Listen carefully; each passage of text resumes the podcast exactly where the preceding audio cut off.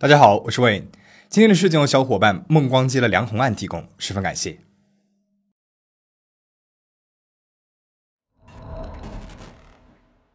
二零零九年三月二十二号下午，安徽利辛县巩店镇张寨村有三名儿童中毒，一个九岁男孩当场死亡，另外有一个七岁的女孩和一个十岁的男孩被送往了医院抢救。警方接到了报案之后，马上前往案发现场进行了侦查。孩子们呢是在一栋老房子的屋顶被发现的，因为这栋房子的主人常年在外地打工，村里面的孩子便把这里当做了玩耍的秘密基地。警察在房顶上发现了一块吃掉了一半的奶糖，以及在屋子里面又找到了十三块奶糖。被送到医院抢救的两个孩子，女孩没能抢救过来，但是男孩脱离了生命危险。孩子醒来之后告诉警察，他们当天相约去老房子玩耍，在巷子口捡到了一袋奶糖，三个人呢就分着吃了。不过他觉得味道不太好，吃了几口呢就吐了出来。这个孩子因此摄入的毒药剂量比较小，中毒较轻，这才捡回来了一条命。不幸去世的两个孩子呢是一对兄妹，父母在浙江打工，两个孩子跟着爷爷奶奶生活。一双儿女双双中毒身亡，曾经活泼可爱的两个孩子忽然变成了两具冷冰冰的尸体。对于这个家庭来说，无异于是晴天霹雳。究竟是意外还是有人蓄意投毒？孩子的家人想要寻求的真相，如今也是警方迫切需要解开的谜题。经过鉴定，这些奶糖当中含有毒鼠强的成分。毒鼠强对所有的温血动物都是有剧毒的，毒性相当于是氰化钾的一百倍，砒霜的三百倍，五毫克即可致人于死亡。由于它毒性大，不能够降解，能够引起二次中毒和环境污染，是被国家明令禁用的。但是因为制作工艺简单，生产成本低廉，再加上药性很猛。毒鼠强在农村地区屡禁不止。那第一个问题就是，这三个孩子是误食了用来毒鼠的诱饵吗？警方调查后排除了这种可能性。警方根据孩子的描述，找到了糖果的包装袋。这个塑料袋呢是用烫过的钢锯条封了口的。如果是把毒鼠药涂在了糖果上，准备毒老鼠，应该是散落在角落里，不可能把袋子给封上的呀。警方认为，大概率是有人在投毒。那么可惜的是，塑料袋上面并没有提取到嫌疑人的指纹。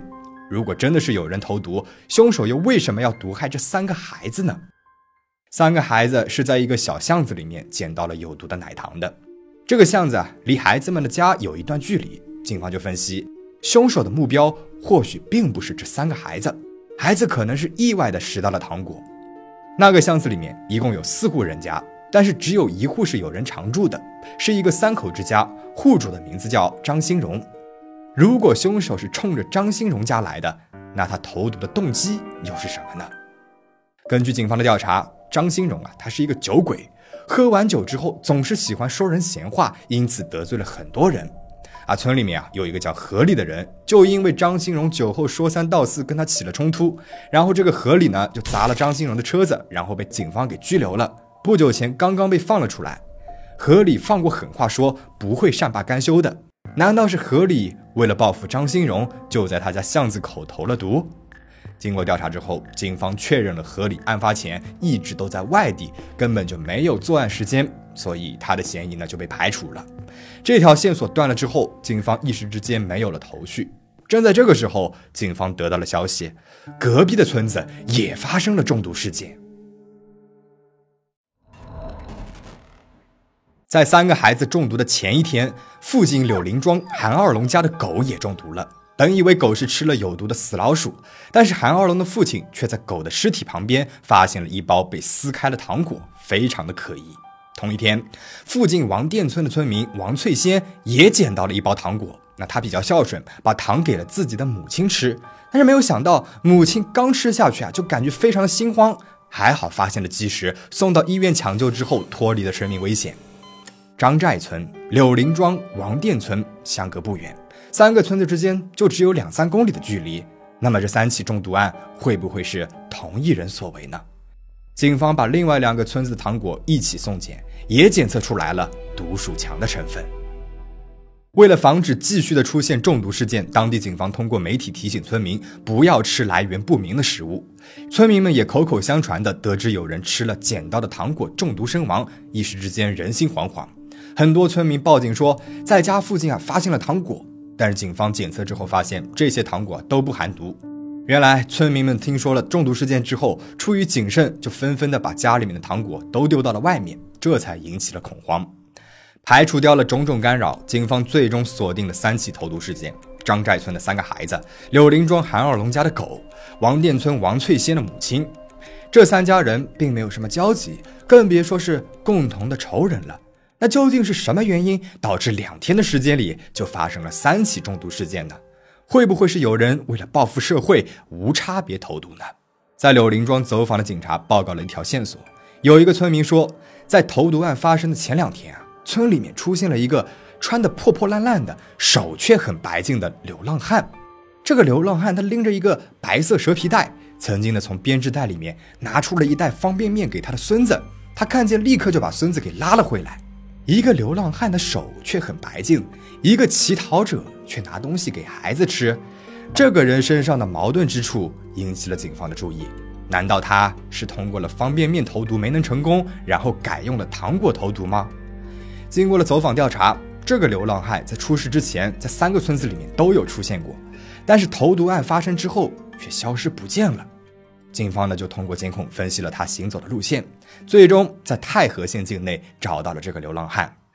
接触之后，警方才发现这个流浪汉他的精神不太正常，问什么都是在傻笑。那警察呢也没有在他的蛇皮袋子里面发现糖果或者是毒鼠药，而且他身无分文的，根本就没有钱去超市买糖。流浪汉的嫌疑也因此被排除了。这个时候，在王店村排查的警察又发现了一条线索。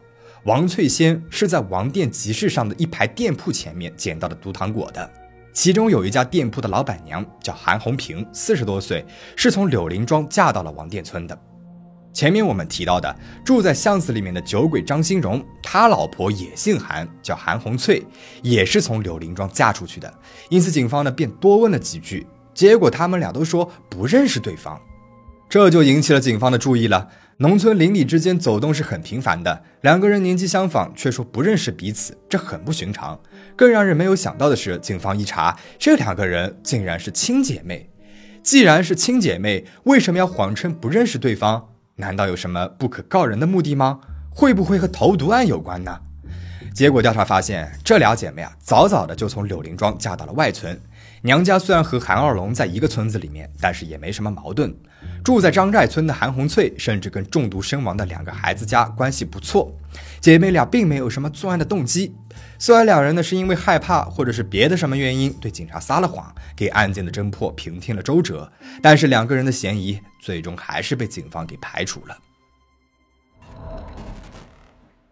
一时之间没有了值得排查的嫌疑人，警方只好从物证上面寻找突破口。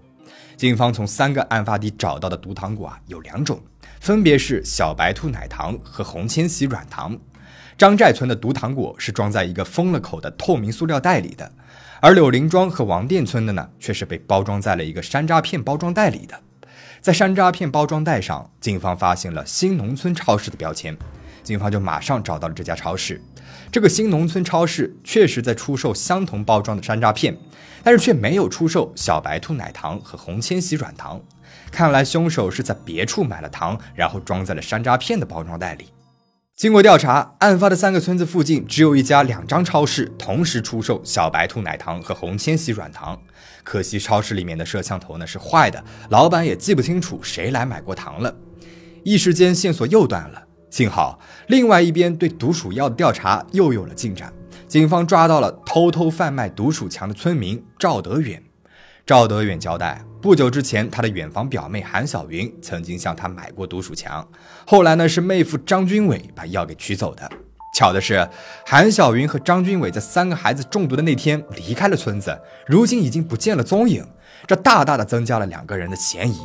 韩小云当时二十八岁，她和张军伟是二零零八年经人介绍结婚的，此时已经怀孕了。投毒案发生之前，她一直在柳林庄的娘家养胎。身怀有孕的韩小云会向三个孩子投毒吗？警方决定到韩小云娘家了解一下情况。在和韩小云娘家聊天的时候，做调查的警察注意到了桌子上面吃剩下来的山楂片。那么这些山楂片会不会和新农村超市有关呢？警方在门口还发现了一个装满了垃圾的垃圾桶，看起来很多天没有倒了。借着帮忙倒垃圾的机会，警方在屋子外检查了垃圾桶，果然在里面找到了几块山楂片的外包装纸。经过比对，警方确认了这些外包装纸与投毒现场的山楂片包装袋是同一个品牌、同一批次的。可是，警方进一步调查发现，案发前韩小云一直在娘家待着，并没有去过张寨村和王店村，根本就没有机会投毒。那会不会是韩小云的丈夫张军伟呢？张军伟是张寨村人，当时三十一岁，他曾经有过犯罪前科，在浙江因为故意伤害罪被判了四年有期徒刑。但是村里面的人并不知情，警方对张军伟的家进行了搜查，果然发现了有烧灼痕迹的钢锯条与毒糖果包装材质相似的透明塑料袋。另外，投毒案发之前，有村民就看到过张军伟在王店村和柳林庄出现过。案发十五天之后，警方在一列自杭州开往广西百色的火车上，将张军伟、韩小云夫妇给抓获了。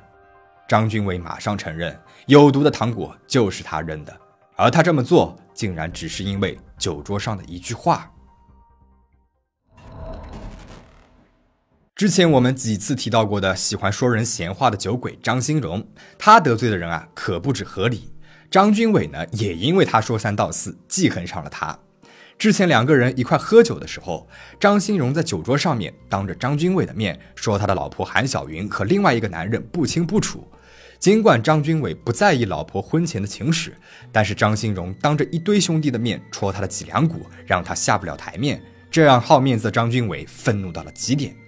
虽然当时并没有发作，张军伟呢却暗暗决定要报复张新荣，出了这口气。张军伟知道妻子韩小云的远房表哥赵德远在偷偷的卖毒鼠强，就骗妻子说要买一些老鼠药去外地零售，让妻子联系了赵德远。